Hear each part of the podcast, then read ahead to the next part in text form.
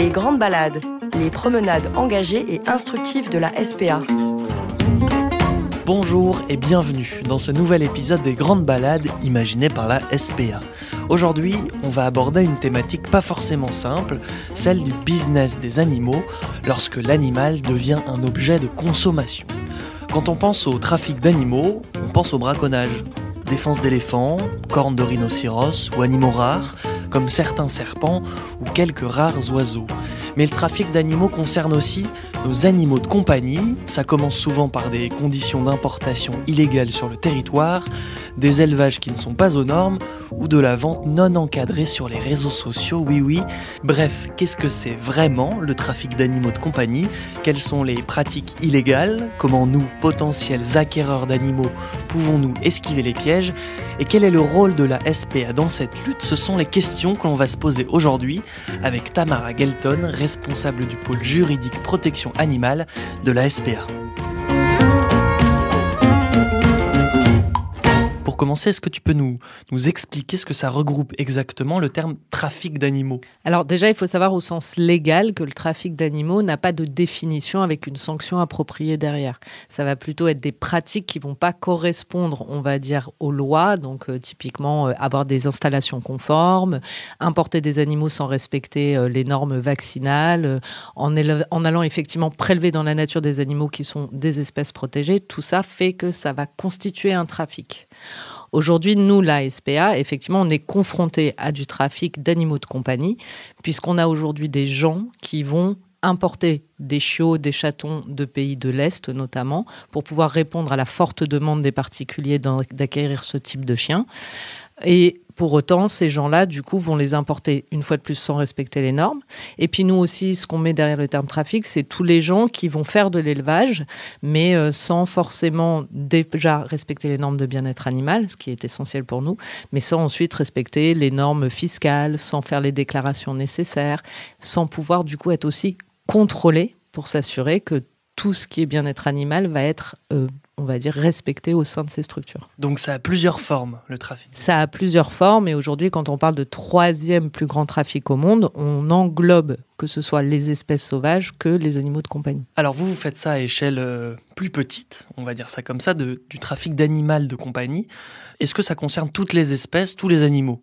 Alors, bah, à partir du moment où on va pas faire les choses dans les règles et qu'on va trafiquer derrière, que ce soit pour avoir plus de sous ou pour, que ce soit pour vendre des animaux qui sont protégés, etc., oui, tous les animaux vont être concernés par le trafic, évidemment. Est-ce qu'il y a des races ou des types d'animaux qui sont plus concernés que d'autres? Tu m'as parlé des chats et des chiots. Typiquement, aujourd'hui, les gens, euh, malheureusement, prennent l'animal quelquefois euh, juste comme un bien de consommation et vont vouloir absolument avoir euh, le chiot de telle race, mais ils vont vouloir l'avoir tout petit, tout petit. Et donc, du coup, bah, il va y avoir une forte demande. Les éleveurs français qui vont vouloir bien faire ça vont pas pouvoir forcément répondre à la demande. Donc, leur production, on va dire, de chiots ne va pas pouvoir euh, répondre à toute cette demande. En plus, nous, normalement, pour céder un chiot, il faut attendre qu'il soit sevré, donc il est huit semaines, donc il est atteint une certaine taille. Et d'autres éleveurs, on va dire, euh, moins scrupuleux, par contre, eux qui vont vouloir absolument faire du business, eh ben, ils vont aller se fournir auprès d'autres fournisseurs euh, qui sont quelquefois justement pas en France et dans des pays limitrophes où là ils vont pouvoir aller euh, accueillir des tout petits chiens pas sevrés euh, les mettre dans des conditions on va dire pas du tout aux normes puisque très honnêtement ils savent qu'ils vont les écouler très rapidement. Donc en fait ils s'en fichent. Et puis du coup ça va créer de la souffrance animale etc etc Pourquoi est-ce que les gens font du trafic d'animaux? C'est du business, tu l'as dit? Ah c'est du business. C'est avant tout parce qu'il y a de l'argent derrière il y a de la demande et donc il y a de l'argent Il y en a beaucoup. Alors, la SPA œuvre énormément depuis très longtemps, notamment depuis 1993, en ayant créé sa cellule antitrafic pour justement euh, aller contrôler, mener des enquêtes auprès des professionnels. Et on en a fait tomber beaucoup. Du coup, aujourd'hui, j'ai envie de dire que l'importation se ralentit. Par contre, ce qui se développe, c'est tout ce qui est annonce sur euh, les sites internet, type Le Bon Coin, Paru Vendu, etc. Où derrière, on ne sait pas qui se cache, en fait, forcément. Et euh, est-ce que ce sont des vrais éleveurs? Est-ce que ce sont finalement des gens qui accumulent ça dans les caves des immeubles?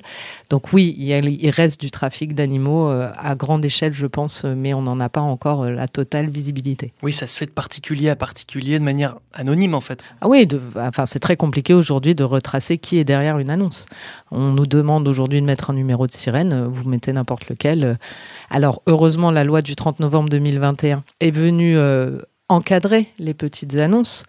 Mais quoi qu'il arrive, euh, c'est les petites annonces sur des sites dédiés.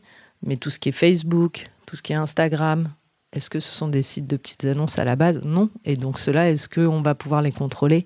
Pas sûr. Et on sent qu'il va y avoir une dérive justement pour détourner cette fameuse loi qui est venue renforcer, euh, on va dire, le contrôle sur euh, ce, business. Alors avant la loi, tu l'as dit en 93, il y a eu euh, la création de la cellule antitrafic de la SPA. Qu'est-ce que c'est que cette entité? Alors la cellule antitrafic de la SPA, c'est donc euh, une entité euh, qui est dédiée vraiment avec des enquêteurs salariés de la SPA qui lorsque la SPA va recevoir des signalements de personnes qui notamment ont acheté un chiot, un chaton dans une structure professionnelle ou par le biais de petites annonces qui se disaient professionnelles, se sont rendus compte qu'il y avait un problème.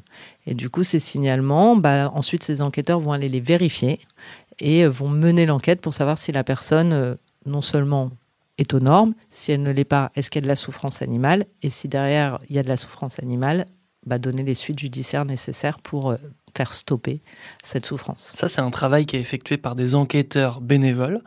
Est-ce que tu peux m'expliquer un peu ce que c'est que ce rôle si particulier? Pour ce qui est de la cellule antitrafic, c'est essentiellement des enquêteurs salariés, mais qui peuvent s'appuyer effectivement sur notre réseau de délégués enquêteurs, qui eux sont des bénévoles, qui ont choisi de faire un bénévolat un petit peu spécifique, puisque c'est effectivement des gens qui vont aller vérifier tous les signalements que la SPA réceptionne de gens qui pensent voir un animal maltraité. Et je dis bien qu'ils pensent voir un animal maltraité. Du coup, ces délégués enquêteurs, ils vont aller d'abord euh, s'assurer que la situation qui nous a été décrite est bien avérée ou pas, et selon donner les suites judiciaires ou pas si nécessaire. Et dans le cadre de, transport de l'étranger, par exemple, il y a aussi cette question-là, la question du déplacement de l'animal. Ah oui, bah ça c'est une évidence que après on est dans ce qu'on appelle des transports dits commerciaux, où il y a une réglementation européenne qui s'applique, que les associations trouvent plus ou moins bien faites plutôt moins que bien, puisque euh, elle autorise des transports sur de très longues durées, sans forcément faire de pause, sans forcément s'assurer que les animaux seront abreuvés durant tout le temps du transport, etc. Ça, c'est des normes européennes, c'est très complexe, mais euh, effectivement, il y a des choses à améliorer. Euh, pour tout ce qui est importation d'animaux. Toi, tu as constaté des trucs, tu as vu des conditions de transport d'animaux catastrophiques Nous, il y a très longtemps, on avait fait un dossier d'importation de chiens euh, et euh, en fait, on attendait le camion avec les douanes à l'époque, qui devait passer la frontière pour justement euh, pouvoir agir en flagrant délit, etc. Et très honnêtement, les conditions de transport des chiots étaient abominables. Déjà, ils étaient au fond du smirmorque, dans des mini-caisses en bois. Il y avait à peine de quoi les voir, tellement c'était des petits trous pour qu'ils respirent. Les chiots étaient entassés là-dedans. ils n'avaient même pas huit semaines ils étaient assoiffés. Oui, ça, c'est des conditions de transport, mais là, on est carrément, on est dans l'illégalité la plus totale. Comment ça se passe une saisie d'animaux, concrètement? Bah Déjà, ça se prépare. Autant que de possible. Une saisie d'animaux, alors, on va différer si on est sur un animal ou sur plusieurs animaux. Euh, très souvent, euh, quand on est sur un, animal, on est plutôt dans l'urgence, c'est-à-dire qu'effectivement, on constate une situation, il faut agir très vite. Donc, ça va demander déjà de cadrer juridiquement le dossier avec les autorités et s'assurer que justement, euh, on respecte bien tout pour ni se voir condamné pour vol, mais aussi pour éviter de voir un vice de procédure être prononcé et faire tomber toute la procédure. C'est pour ça que quelquefois on met un petit peu de temps à agir. C'est juste qu'on veut aussi sécuriser le devenir de l'animal une fois qu'il est chez nous. Et après, bah, euh, alors quand on est sur un ou deux animaux, on compte sur nos refuges qui vont se mobiliser, euh, qui vont venir sur place, qui vont euh, prendre en charge l'animal. Il y a un, référencement de l'animal qui doit être fait puisque bah, ça doit être annexé à la procédure. Et puis après, l'animal va en refuge et est sous réquisition judiciaire. Quand c'est des saisies d'animaux sur des élevages, euh, ou en tout cas euh, des syndromes de Noé, par exemple, des gens qui ont accumulé euh, un certain nombre d'animaux. Moi, je suis intervenu pour 100 chiens dans une maison, par exemple, enfermés. Là, ça demande quand même une petite préparation en amont, puisque bah, bien évidemment, quand on doit embarquer son chien, on va pas compter sur un refuge avec un camion. Hein. Donc, euh, il faut mobiliser les équipes. Donc, ça demande et au refuge de s'organiser. On doit le faire aussi sous les contraintes euh, des forces de l'ordre, c'est-à-dire euh, et du cadre légal. Donc, à quelle heure on a le droit d'y aller, dans quel contexte juridique. Est-ce que le propriétaire est prévenu, par ah exemple? Ah non, non, non, il est jamais prévenu. Alors, tout simplement, il est jamais prévenu parce que lorsqu'il est prévenu, les animaux disparaissent. Bah oui évidemment. Et ça, ça nous est déjà arrivé qu'il y ait des fuites et que le matin on arrive et on faisait chou blanc. Il n'y avait plus d'animaux. Donc non, au contraire, justement. Mais après, il y a tout le cadre procédural, c'est-à-dire qu'une réquisition judiciaire, la SPA, elle rentre pas dedans. Hein. C'est d'abord les forces de l'ordre. Souvent, les gens sont placés en garde à vue, donc il faut aussi euh, leur euh, notifier leurs droits. Euh, ensuite, une réquisition, ça doit se faire en présence du propriétaire ou du moins des détenteurs des animaux. Donc, on est obligé de faire le tour des locaux. Et puis après, il faut faire marcher ces cellules grises, hein. parce que quand on a 100 chiens sur un site et qu'on sait que euh, bah, tel refuge peut en prendre que 10, euh, un autre peut en prendre que 20, un autre peut en prendre que 5, bah, il faut euh, constater un peu sur place quels sont les animaux, combien, est-ce que, est que typiquement ce chien-là peut voyager avec ce chien-là? Est-ce que quand il va arriver en refuge, ils peuvent être ensemble en box Enfin voilà, donc ça c'est Il y a déjà de, l'analyse comportementale ah, à ce moment-là. C'est indispensable. Indispensable pour que ces animaux puissent être accueillis au mieux dans les refuges. Et puis les refuges, ils vont devoir gérer aussi des animaux traumatisés. Donc on, va déjà essayer de mettre les refuges aussi euh, face à des animaux, on va dire, qui peuvent au moins aller ensemble, ou en tout cas, ceux qui vont pas ensemble, ne, pas les mettre ensemble. Donc tout ça, voilà, c'est pris en compte sur la saisie. Et puis après, on respecte le cadre légal. Donc euh, chaque animal va être répertorié avant de monter dans les camions SPA euh, pour pouvoir être annexé à la procédure. Selon les situations, on aura sur place un vétérinaire ou pas qui euh, fera l'analyse euh, tout de suite de l'état sanitaire de l'animal pour relever les éventuelles maltraitances physiques. Je dis bien maltraitance physique parce que la maltraitance ne s'entend pas que sur le physique de l'animal, ça s'entend aussi sur l'environnement dans lequel il évolue. Et donc voilà, et puis euh, bah, après les animaux sont conduits dans nos refuges et donc bah, quand ils arrivent en refuge, et bah, il faut les toiletter, mais quelquefois les animaux ils sont tellement traumatisés que il faut les c'est daté un peu pour qu'il soit calme. Euh, et puis j'ai des toilettages, ils ont duré 5 heures, quoi, pour enlever tous les bords de poils. Une saisie d'animaux, ça a un commencement qui est euh, on l'organise, ça a un temps présent, et puis ça a une suite après. Je fais une petite insiste, tu as parlé du syndrome de Noé tout à l'heure. Tu peux nous expliquer ce que c'est? Bah, Le syndrome de Noé, c'est euh, malheureusement un syndrome qui peut toucher l'humain, qui est en fait cette volonté de sauver tous les animaux c'est très bien à la base. C'est plutôt un bon sentiment. Mais euh, ça devient maladif. Et à tel point que en plus, euh, bah, voilà, on va les cumuler finalement. Donc, euh, typiquement, on va d'abord prendre deux chiens, et puis trois, et puis quatre, et puis cinq. Et puis, potentiellement, ces animaux, on va pas les stériliser. Donc, ils vont faire des portées. On va les garder, les portées. Donc, on passe déjà à 20, 25. Et on se retrouve avec un certain nombre anormal d'animaux dans des maisons ou des appartements.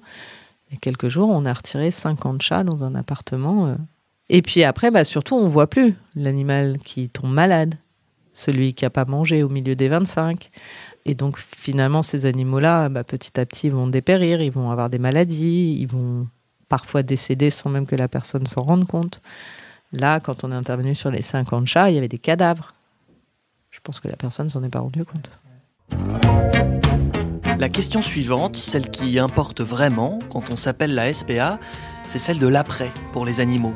Comment recolle-t-on les morceaux, au sens figuré, de ces animaux élevés dans des conditions parfois déplorables, qu'ils aient servi de monnaie d'échange sur Instagram, de vitrine pour une animalerie ou pour un élevage illégal? Et surtout, que peut-on faire, nous, à notre échelle, pour repérer les situations louches et éviter le fin du fin, l'achat d'un animal dont on ne connaît réellement ni le passé, ni le comportement, ni le mode de vie. On rappelle que chaque année, 45 000 animaux sont recueillis par les refuges SPA, en bonne partie à cause d'achats compulsifs non préparés et qui se soldent donc par un abandon. Pour Tamara Gelton, notre spécialiste, les premiers instants avec les animaux saisis sont cruciaux. Leur redonner confiance est un travail auquel il faut s'astreindre avec patience, douceur et méthode des chiots qui ont été euh, cédés, ou en tout cas qui sont euh, trop jeunes, euh, il faut quand même les sociabiliser tout le temps où ils vont être en réquisition chez nous. Donc ça va demander là pour le coup de surtout pas faire vriller ces animaux. les animaux âgés qui sont marqués de par les conditions de vie dans lesquelles ils sont, ils ont été jusqu'à la saisie. Ça dépend. On a qui vont développer, par exemple, un comportement de peur et d'évitement. Donc, eux, ça va plutôt être de leur redonner confiance. Donc, ça va être notamment un travail de nos agents animaliers qui est, bah, je ne sais pas, au travers de friandises, de caresses, etc., au moment du nettoyage. Enfin, voilà, il y a tout un protocole qui va se mettre en place. Pour les chiens qui, eux, vont développer plutôt un côté agressif, bah, ça va être aussi de leur redonner confiance, mais différemment. Donc ça va être les désensibiliser à certaines choses. On a ensuite des animaux qui ont besoin de soins en urgence, qui sont très maigres, qui sont euh, déshydratés. Donc en général, on les fait voir par un vétérinaire immédiatement. J'ai des animaux qu'on récupère euh, dans des saisies euh, plus chez des particuliers où ça concerne un animal, mais qui ont reçu des coups de couteau, des choses comme ça. Donc il faut faut tout de suite les soigner en fait. Et puis bah bizarrement, c'est peut-être pour ça que je les aime, hein, c'est qu'ils nous en veulent pas trop. Et puis souvent, euh, moi je pense que voilà, ils savent le travail qu'on fait pour eux, donc on arrive à renouer du contact. Et puis c'est pas toujours évident. Hein. il y en a qui seront traumatisés pour la majorité à vie, mais il y a cette reconnaissance qui fait qu'à un moment, je pense, ils arrivent à nous faire refaire confiance un petit peu. Tu as évoqué le fait de les désensibiliser. Pour certains, il faut aussi les resensibiliser. Je pense à ceux qui ont été dans des, des cas de privation sensorielle. Tu peux nous parler de ça? Bah, Ça va être un travail au quotidien, en fait. C'est-à-dire que, comme je te le disais, les chiots, dans, leur développement, il faut surtout justement les stimuler pour qu'ils soient habitués au bruit, qu'ils soient habitués, enfin voilà, que ce soit des animaux qui vont être équilibrés. Ceux qui ont été privés de ça, bah, c'est on va essayer de faire notre maximum, mais une fois que c'est ancré, c'est ancré. Typiquement, tu as des animaux, euh, ils ont euh, jamais entendu euh, aucun bruit et du coup, ils auront peur de tout. Et bah, c'est des animaux qui risquent quoi En fait, de fuir quand ils seront chez les habitants, parce qu'au moindre bruit, et du coup, qui dit fuir dit se retrouver en divagation. pire, se faire écraser, enfin des choses comme ça. Donc c'est réussir petit à petit à les amener à connaître les bruits, à les rassurer, etc. Et puis c'est surtout trouver les bonnes familles. C'est-à-dire qu'une fois que les animaux euh, sortiront de réquisition judiciaire, une fois qu'ils appartiendront à la SPA, euh, parce qu'on ne pourra pas le faire avant, hein, sans décision de justice, eh ben c'est aussi parce qu'on les aura étudiés, parce qu'on saura un peu quels sont leurs comportements et ceux qui resteront ancrés à jamais, de trouver la bonne famille qui pourra répondre aux besoins de l'animal. Donc on ne peut pas remettre à l'adoption un animal dont la décision de justice n'a pas été ordonnée En réalité, il y a deux étapes. Il y a l'étape, on va dire, euh, effectivement longue, qui est on attend la condamnation de la personne, ou tout du moins qu'elle passe au tribunal. Donc ça, c'est long, ça peut prendre euh, un an, 18 mois, euh, deux ans. Mais heureusement, on a un article dans le Code de procédure pénale aujourd'hui qui permet à la SPA d'obtenir les animaux en session avant que l'audience prenne place. Mais ça aussi, ça demande une décision de justice quand même, mais qui n'est pas liée à la condamnation en fait. Donc ça, c'est tout le travail du pôle juridique protection animale. C'est ensuite effectivement de rentrer en lien avec les autorités judiciaires pour obtenir cette cession. Une fois qu'on l'obtient et qu'on devient du coup totalement propriétaire de ces animaux, on pourra les placer à l'adoption. Alors selon les dossiers, ça prend, on va dire, entre 3 et 6 mois. Quoi. Au niveau du trafic, vous luttez contre la vente en ligne, ce qui semble logique, mais vous êtes aussi en train de lutter contre la vente en animalerie, qui est un des grands chantiers de la SPA. Tu peux m'expliquer où est-ce qu'on en est de ça? Alors, lorsque la loi du 30 novembre a été travaillée euh, donc en 2021, donc euh, cette fameuse loi est entrée en vigueur le 30 novembre 2021, mais elle a été travaillée durant toute l'année 2021. Euh, C'était une proposition de loi déposée par Loïc Dombreval. Euh, évidemment, les associations attendaient qu'il y ait une interdiction totale de vente des animaux dans les animaleries. Alors, pourquoi une interdiction de vente des animaux dans les animaleries? Tout simplement parce qu'un animal, c'est pas un objet. Nous, en tant qu'association de protection animale, la SPA, on trouve ça anormal qu'on puisse euh, rentrer dans un magasin et acheter un animal comme on achèterait la dernière paire de chaussures à la mode, quoi. Euh, surtout que, bon, bah voilà, c'est derrière des vitres. Euh, on dit, tiens, lui, il est mignon, on repart avec, et puis on a payé. Et puis bah, après, est-ce qu'on connaît les besoins de l'animal? Est-ce que vraiment on est en capacité de s'occuper d'un chien de telle race, etc. Tous les chiens, quand ils sont petits, sont mignons. Hein. Un canet corso, ça fait 60 kilos à la fin. Quoi. Et puis c'est un molosse, ça a des caractéristiques et morphologiques et comportementales. Enfin bon, bref. C'est pour nous totalement irresponsable de permettre la vente d'un animal qui est un être vivant doué de sensibilité, hein, rappelons-le quand même. Enfin, depuis 2015, tous les codes en plus sont d'accord maintenant, le code civil, le code rural, le code pénal, donc il n'y a même plus de doute sur la question. L'animal, c'est bien vivant, et ça ressent des choses. Donc euh, voilà. Donc c'est totalement aberrant aujourd'hui de se dire tiens, je vais aller chercher un être vivant n'importe comment dans un magasin. Voilà. Où j'aurais pas forcément plus les conseils nécessaires euh, pour euh, ensuite prendre en charge cette sensibilité et ce côté vivant. Donc on a vraiment bataillé fort. On a obtenu plus ou moins gain de cause puisque la loi a été votée avec effectivement désormais une interdiction de vente des chiens et des chats en animalerie à compter du 1er janvier 2024. Mais on oublie tout un autre euh, monde animalier qui sont les petits animaux de compagnie, les lapins, euh, les cobayes, euh, les cochons d'Inde, les poissons, les oiseaux. Les lapins, c'est très fragile. il faut quand même savoir quand on prend un lapin quels sont ses besoins. Et malheureusement, tous ces animaux-là n'ont pas été concernés par la loi. Et c'est pour ça que ça reste un cheval de bataille pour la SPA. L'idée à terme pour la SPA, c'est par exemple d'interdire des vendeurs de poissons, des magasins qui vendent des poissons et des plantes. Bah, L'idée, oui, c'est qu'aujourd'hui, euh, on ne peut pas acheter un animal quel qu'il soit, étant donné que c'est un être vivant doué de sensibilité, comme on achète une plante verte en fait.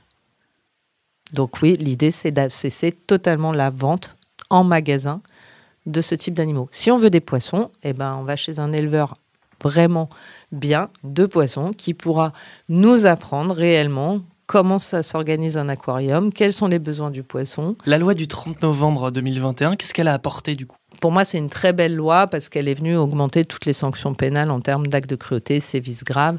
Elle a créé des nouvelles infractions.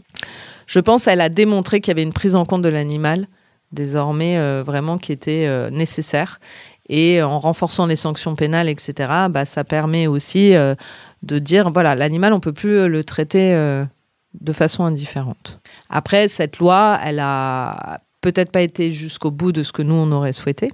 Elle a quand même interdit euh, les élevages de fourrure en France. Hein. c'est quand même une belle avancée. Elle va mettre fin à la présence des animaux sauvages dans les cirques. Donc voilà, cette loi, pour moi, elle a vraiment cet avantage euh, d'être venu dire voilà, l'animal, maintenant, faut le prendre en compte et, euh, et c'est nécessaire. Mais c'est peut-être pas encore euh, abouti jusque là où nous, on souhaiterait. Alors Tamara, je veux acquérir un animal, comment est-ce que je peux être sûr d'acheter un animal qui n'est pas issu d'un mauvais business? Bah, Déjà, il faut savoir que quand on, a, on veut acheter un animal, bah, déjà, on se déplace chez l'éleveur. Ça, c'est la première des choses. C'est-à-dire qu'acheter un animal via un site internet, c'est déjà moyen. Donc c'est se déplacer déjà chez l'éleveur, rencontrer celui qui fait naître ses chiots. Et puis, euh, il faut faire attention parce que quelquefois, ça paraît très beau comme ça. Euh, on vous met dans une jolie pièce avec plein de joujoux pour les chiots, plein de joujoux pour les chatons. Il y a des sacs de croquettes tout neufs partout. Mais il faut pas s'arrêter à ça. Il faut demander de visiter l'élevage. Il faut éventuellement aussi euh, demander de voir les reproducteurs il faut s'intéresser, il faut poser des questions. Euh, depuis combien de temps vous faites de l'élevage? Euh, Combien vous avez de chiens reproducteurs? Parce qu'il faut savoir que derrière tout ça, il y a une réglementation. Et que en général, euh, ceux qui sont peu scrupuleux, pour le coup, ils vont pas forcément répondre, ou en tout cas, ce qui est certain, c'est qu'ils voudront pas vous emmener dans les parties derrière. Dans les coulisses. Alors, la grande réponse, et ça, ça peut être quelquefois vrai, c'est là où il faut un petit peu euh, être malin, c'est qu'ils vont vous dire Ah oui, mais pour les transmissions de maladies sur les portées de chiots, euh, moi je préfère pas vous emmener derrière parce que vous pourriez, euh, en les touchant, contaminer mon élevage, etc. etc. Bah, Là-dessus, il faut dire Bah oui, mais moi, bah, à ce moment-là, je préfère pas vous acheter de chiens parce que moi je veux voir dans quelles conditions vous élevez les chiens. Déjà parce que on, doit être soucieux que notre animal, et en tout cas ceux qui euh, sont dans l'élevage, ne souffrent pas. Donc ça, c'est parce qu'on aime les animaux. Et puis après, parce que c'est pour s'assurer plus tard d'avoir un animal équilibré aussi chez soi. Parce qu'il faut savoir qu'un animal qui va naître dans de mauvaises conditions, euh, dans un mauvais environnement, euh, qui va être retiré trop tôt de la mer pour pouvoir satisfaire l'acquéreur d'avoir un tout petit chiot, etc. Plus tard, c'est des animaux qui peuvent avoir des gros problèmes de comportement. Et qu'est-ce qui se passe quand il y a des gros problèmes de comportement? Bah, soit ils sont pas propres et ils n'arrivent pas à acquérir la propreté. Bah, donc, au bout d'un moment, les gens, ils en ont marre. Hein. Le chien, ça va, ça fait six mois qu'ils lui apprennent à pisser dehors et, il est toujours dans la maison. Donc, au bout d'un moment, qu'est-ce qu'ils font les gens? Ils l'abandonnent. Soit ils vont avoir un animal qui potentiellement va montrer des signes d'agressivité, ça va leur faire peur. Qu'est-ce qu'ils font? Ils l'abandonnent. Soit pire, ils vont en avoir marre de l'animal, mais ils veulent pas l'abandonner. Par contre, ils vont le mettre dans le fond du jardin.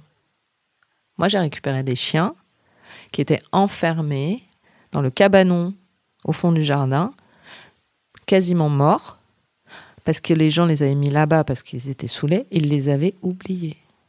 Normalement, quand on veut acquérir un animal, on doit penser sur du long terme. On ne doit pas penser sur les six premiers mois de l'animal où c'est mignon, c'est une peluche et il fait que dormir. Et accessoirement, il est sale de temps en temps, mais c'est pas grave, c'est un petit pipi. quoi. Non, un animal, ça va vivre 10 euh, ans, 12 ans, 15 ans, 20 ans quelquefois pour les chats. Donc un bon éleveur, il va vous alerter sur tout ça. Et surtout, il va vous trouver l'animal qui va correspondre aussi à votre mode de vie. Si quand vous allez dans un élevage, la personne n'en a rien à secouer de savoir si vous habitez en appartement, si vous habitez en maison, si vous avez des enfants, si potentiellement vous avez déjà eu des chiens, des chats, etc., c'est pas un bon éleveur. Alors après, je dis pas qu'il maltraite derrière, mais déjà, c'est pas un bon éleveur. Est-ce qu'il y a des indices visuels qu'on peut repérer qui peuvent... L'odeur.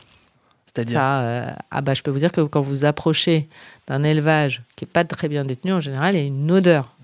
Et alors, oui, il y a toujours une odeur quand il y a des chenilles. Mais il y a odeur et odeur. Voilà. Et puis un chenil qui est bien entretenu, ça sent aussi le produit nettoyant. Quoi. Le nombre d'aboiements. Si la personne vous dit j'ai euh, que trois reproducteurs et que derrière vous entendez qu'il y en a 50, c'est qu'il vous ment. Un aboiement, c'est a priori un mâle reproducteur ou une femelle reproductrice? Oh ouais, enfin c'est des adultes. D'accord. Il y a des indices aussi, je euh, je sais pas, une propriété entretenue. Euh, oui, du bon sens. Ouais, du bon sens. Et puis, une fois de plus, attention aussi aux vitrines trop propres. Hein. Euh, voilà, le bon sens, c'est aussi euh, dans le discours que l'éleveur va tenir, dans l'échange que vous allez avoir avec lui. Et alors, un mauvais élevage, concrètement, c'est quoi? C'est des cages trop petites, c'est pas nettoyé, c'est... C'est tout ça, c'est des chiots qui sont enlevés de la mer très jeunes pour être exposés tout de suite et pouvoir être cédés. Euh, c'est euh, tout ce que tu viens de dire, c'est euh, potentiellement aussi une surpopulation. C'est-à-dire qu'un animal, les normes aujourd'hui, c'est 5 mètres carrés par chien. Hein. bah déjà, si dans 5 mètres carrés, vous en mettez 4, il y a un problème. Mmh, mmh. Ils vont être les uns sur les autres, ils vont pas pouvoir se mouvoir normalement. c'est des animaux soignés. Ça arrive qu'on se blesse, bah, on est soigné. C'est une multitude de choses. Il y a les normes à respecter, qui sont des normes minimales de bien-être et des normes minimales qui assurent en tout cas que les animaux peuvent au moins répondre à leurs euh, fameux besoins. Et puis, euh, il y a après, effectivement, euh, des litières propres pour les chatteries. On ne met pas 50 chats non plus dans une même pièce. Est-ce qu'éventuellement, on peut demander des documents pour s'assurer de certaines choses? Ah bah on peut surtout faire des recherches déjà à la base, savoir s'ils sont bien déclarés. Alors typiquement si on a un doute, on peut peut-être prévenir les, ce qu'on appelle les DDPP, donc les directions départementales de protection des populations. Donc c'est dans chaque département des services de l'État qui sont là pour contrôler les professionnels et ils sont là notamment pour tenir à jour lesquels sont bien déclarés. Donc on peut, euh, si on a un doute, dire à la DDPP, euh, vous connaissez l'élevage de Madame du Michemu là Parce que on les appelle, un coup de fil et ils nous disent. Bah oui. Est-ce qu'elle est bien déclarée chez vous euh, Voilà. D'après vous, il y a combien de chiens sur place? Parce que moi j'ai eu l'impression qu'il y en avait 50. Je vais te donner une petite histoire. Au mois d'avril, moi, je suis allée euh, dans un élevage pour retirer 50 chiens. On a poussé la porte, il y en avait 190. Je te laisse imaginer la logistique euh, derrière, mais euh, voilà. Non, mais donc voilà, il faut savoir. faut ça, il faut s'intéresser. On n'acquiert pas un animal sans s'intéresser. En fait. Ne serait-ce qu'un certificat de naissance ou je ne sais quoi. Ah oui, bah ça c'est surtout quand on fait en plus du pur race. Il y a ce qu'on appelle les documents liés au LOF, les livres des origines françaises pour les chiens et le LOUF pour les chats. Euh, il faut avoir la généalogie de l'animal, enfin, c'est-à-dire son père, sa grand-mère, son grand-père. Euh, on doit nous remettre ces documents-là. Hein. Normalement, euh, ça, c'est très tracé. Puis j'imagine que c'est un business encore plus juteux, celui des pures races. Oui, alors c'est un business encore plus juteux, mais souvent ceux qui font des pures races, ils sont amoureux de la race, ils vont faire que cette race ou une autre je voilà, c'est pas euh, justement. Je pense que ceux qui veulent faire du pur race, il y a, y a une volonté de faire perdurer la race aussi. Alors après, toujours, hein, il y en a qui vont se perdre et qui vont finalement euh, euh, dériver, mais je ne ferai pas d'une généralité que les éleveurs pur race sont plus véreux que les autres. Loin de là, au contraire. Est-ce que tu as un exemple d'une saisie qui a été faite chez un professionnel que tu pourrais nous raconter? Alors on en a fait plein, mais il y en a une qui m'a marqué parce qu'on est effectivement intervenu dans un élevage euh, de bergers australiens et de chihuahuas, hein, qui sont quand même les races actuellement euh, les plus recherchés, les plus demandés. C'est un peu aussi pour sensibiliser notre public sur le fait que bah, justement les éleveurs, quelquefois, quand ils voient qu'il y a une race euh, qui fait un peu euh, le buzz, euh, bah, du coup ils se lancent à fond dedans, mais ils ne le font pas forcément bien. Et du coup, au sein de cet élevage, alors déjà la partie dite nursery, je dis bien dite nursery, hein, c'est-à-dire là où on est censé avoir les chiots qui sont sous l'orme chauffante, avec les mères allaitantes, où c'est censé être propre, où on doit surtout pas avoir de contamination croisée parce que c'est des petites choses toutes fragiles et qu'elles sont très sensibles aux microbes, etc. Bon, bah là, non seulement ils étaient sur quelques centimètres d'excréments, avec des rats qui couraient partout, on a carrément saisi un chiot qui avait la moitié de la tête euh, mangée par un rat. Ils étaient mélangés avec d'autres chiots plus grands, euh, voilà, qui euh, forcément bah, les bousculaient. Il n'y avait plus les mères. Alors, soit les mères, je sais pas, elles étaient lâchées dans les parcs que je te décrirai après, hein, mais voilà. Donc cette et euh, une odeur et des mouches, mais des mouches. Mais tu sais, quand tu rentres dans ce genre d'endroit, alors c'est dommage parce que quand on entend, on n'a pas les odeurs, mais je peux vous assurer que ça vous piconne et puis ça vous monte, quoi. puis quand vous ressortez de la pièce, l'odeur vous suit. De toute façon, elle vous suit jusqu'au coucher le soir quand vous allez prendre votre douche. Hein. mais voilà, donc c'est une odeur en plus euh, d'urine, etc. Des mouches partout. Voilà, ça c'était juste la nurserie. Et puis après, tous les parcs dans lesquels il y avait les reproducteurs, je sais pas, cet élevage, ils avaient un truc particulier. Ils, ont dû, pendant des années, ouvrir les sacs de croquettes, balancer les croquettes, mais jeter le sac après par terre. Donc on a marché sur des kilomètres de sacs de croquettes vides, qui, tu imagines bien, le papier sous la pluie et tout ça avait pourri, macéré. Il y avait évidemment tous les excréments mélangés à ça. Les croquettes étaient posées à même le sol. Les gamelles d'eau qui était euh, complètement roussi, dégueulasse, était retourné. Euh, et on avait des chiens euh, reproducteurs, quand on, passait, ils se terraient derrière leur niche, quoi. on sentait qu'ils avaient aucun contact avec l'humain. Donc ça, c'était la partie reproducteur. Et puis après, on avait la partie, on va dire, où il y avait les femelles qui avaient dû être prises et puis on les avait un petit peu isolées. Alors elles étaient aussi sur un sac, des sacs de croquettes. Alors elles étaient en hauteur, c'était pratique. Et il y avait des toiles d'araignée, mais partout, partout. C'était voilà, c'était dégueulasse franchement. Bah voilà, typiquement le genre de saisie où quand euh, tu t'en vas, tu es content d'avoir retiré tout le monde en fait. Et là, on attend une condamnation? Elle a été condamnée. À combien? Alors, j'ai plus. Euh, je pense qu'elle a dû se prendre six mois de sursis, mais en tout cas, elle a eu surtout une interdiction définitive d'exercer le métier d'éleveur. Quand il y a des histoires comme ça, tu es heureux de faire ton métier? Je fais mon métier pour ça. Merci beaucoup et à bientôt pour une nouvelle grande balade.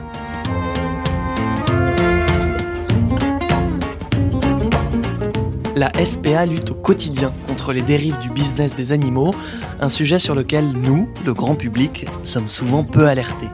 Rappelons donc l'essentiel, un animal n'est pas un objet, c'est un être vivant doué de sensibilité qui ne doit pas être acquis comme un produit. Après l'interdiction des animaux sauvages dans les cirques et celle de la vente des chiens et des chats en animalerie, la prochaine étape, vous l'aurez compris, c'est l'élargissement de cette mesure au nac, au lapin, aux cochons d'Inde, aux hamsters ou encore aux furets.